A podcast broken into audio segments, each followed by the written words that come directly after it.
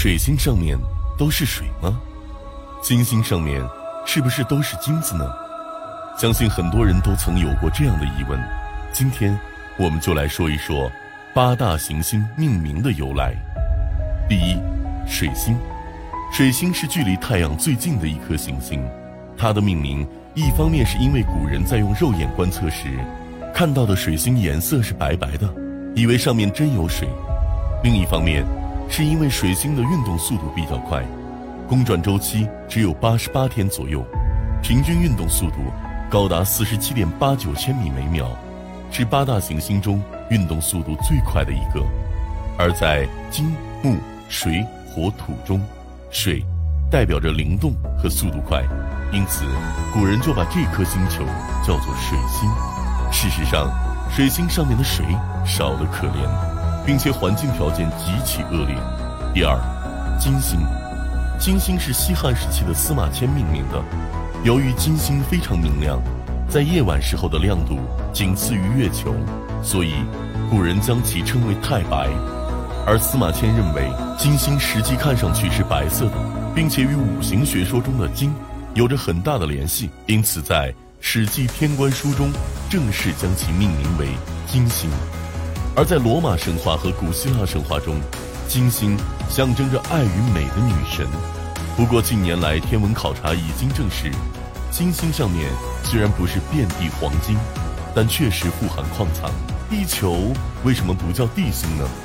地球上海洋的占比达到了百分之七十一，按理来说，地球才应该叫水星或者水球。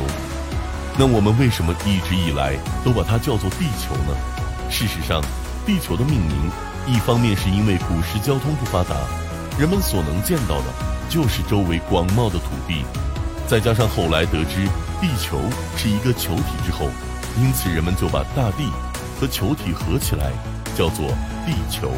另一方面，是因为古英语中“人们行走的大地”一词翻译过来就是地球。在那个年代，西方人用“人们行走的大地” 来泛指地球和整个世界。第四，火星。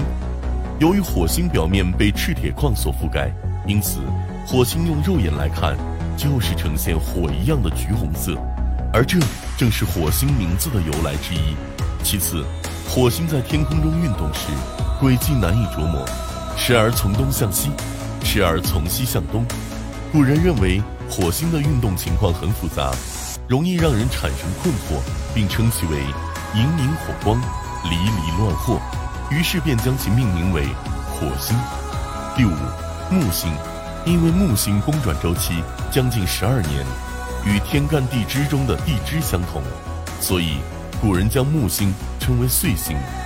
到了西汉时期，司马迁通过实际观测发现，木星的颜色是青色，而在五行中，木代表的颜色恰好是青色和绿色，于是司马迁便将其正式命名为木星。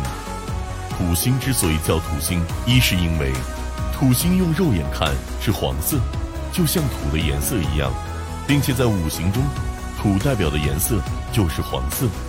二是因为土星相对来说运动的速度比较慢，看上去行动迟缓，因此古代西方人认为它象征着时间的流逝，而时间的流逝不会给人们带来任何好处，于是便以罗马神话中的农神来命名。值得注意的是，土星虽然叫土星，但是它上面却根本没有土，因为土星是一颗气态巨行星。第七，天王星。天王星的名字来源于希腊神话。由于天王星是第一颗用望远镜发现的行星，因此西方天文学家用天空之神乌拉诺斯来为其命名。中文翻译过来就是天王星。在希腊神话中，天王星是土星的父亲，土星是木星的父亲。第八，海王星。由于海王星的大气中含有甲烷，使得海王星用肉眼看去。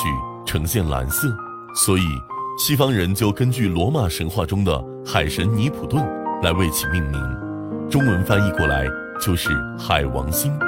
看到这里，屏幕前的你是否感觉自己被八大行星的名字给骗了呢？在你看来，哪个行星的命名由来最让人感到诧异呢？